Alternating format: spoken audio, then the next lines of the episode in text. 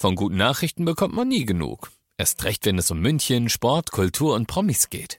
Lesen Sie selbst gute Nachrichten. Heute in der Abendzeitung und auf abendzeitung.de. Abendzeitung. Die ist gut. 95.5 Charivari, das München Briefing, Münchens erster Nachrichtenpodcast.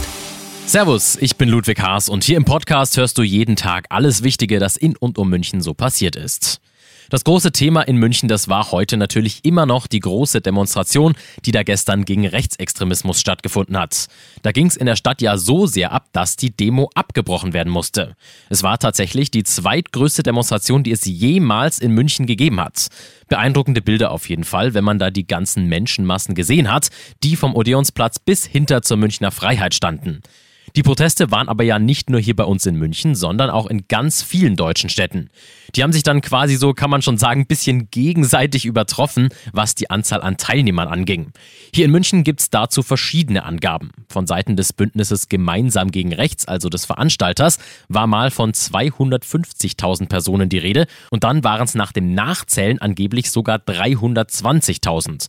Die Münchner Polizei selbst hat nur, in Anführungsstrichen nur, 100.000 Personen gezählt Welt. Das ist aber eine ganz schöne Diskrepanz. Ich habe bei Polizeisprecher Damian Kania nach einer Antwort gesucht.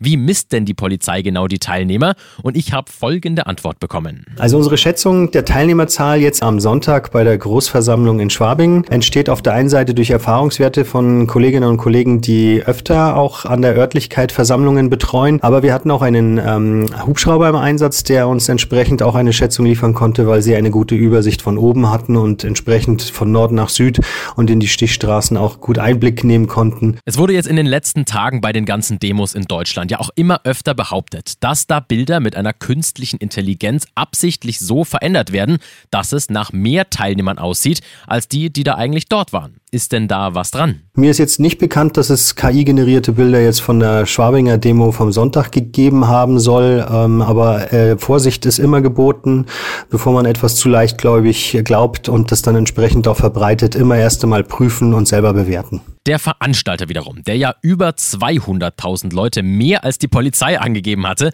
der hat eine ganz andere Zählweise als die Beamten und Luca Barakat von dem Bündnis Gemeinsam gegen Rechts erklärt sie jetzt mal. Berechnet wird das in einem Verfahren, in dem die Fläche, auf der die Menschen stehen, mal den Faktor der Menschen pro Quadratmeter berechnet wird. Es ist ab irgendeinem Zeitpunkt nämlich nicht mehr möglich, die Menschen einzeln zu zählen. Wir sehen in Bildern, in Videos, dass äh, eine Fläche von hinter dem Odeonsplatz fast bis zur Münchner Freiheit alles vollstand, neben den Seitenstraßen, die auch teilweise hunderte Meter weit voll waren mit Menschen. Auf dieser Grundlage können wir sagen, es waren mindestens 320.000 Menschen anwesend. Ganz schön viel Mathe, also es gibt keine einheitliche Zählweise und Veranstalter und Polizei zählen jeweils anders. Und deshalb liegt die Wahrheit vermutlich auch irgendwo dazwischen.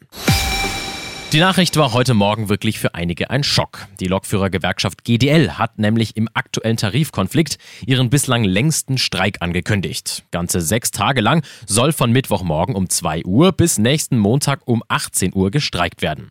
Das hat natürlich auch wieder ordentliche Auswirkungen auf die Münchner S-Bahn. Da lautet wie schon die letzten Male der Plan, irgendwie hinkriegen, dass zumindest ein Ein-Stunden-Takt auf allen Linien aufrechterhalten wird.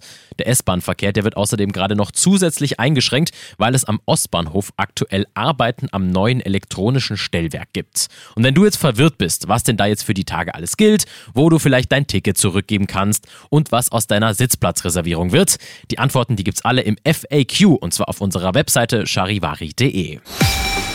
Eine Obdachlose hat einem Polizisten, den sie selbst gerufen hatte, mit der Faust ins Gesicht geschlagen. In der Zelle, in die sie dann gebracht wurde, da zündete sie dann Toilettenpapier und eine Wolldecke an. Die Konsequenz, sie sitzt jetzt in Untersuchungshaft. Und zum Schluss gibt's noch eine Meldung mit echten Lebensrettern. Am Riemer See haben nämlich Eistaucher einem älteren Herrn das Leben gerettet. Der war im eiskalten See schwimmen und brach dann anschließend zusammen. Weil die Taucher nebenan gerade eine Übung machten, konnten sie dann zum Mann eilen und ihn erfolgreich reanimieren. Der 72-Jährige konnte vor Ort dann selbst auch wieder atmen und wurde in ein Krankenhaus gebracht. Weiterhin gute Besserung. In diesem Sinne, ich bin Ludwig Haas, hoffe du bist gut in die Woche gestartet und ich wünsche dir noch einen wunderschönen Feierabend. Ciao.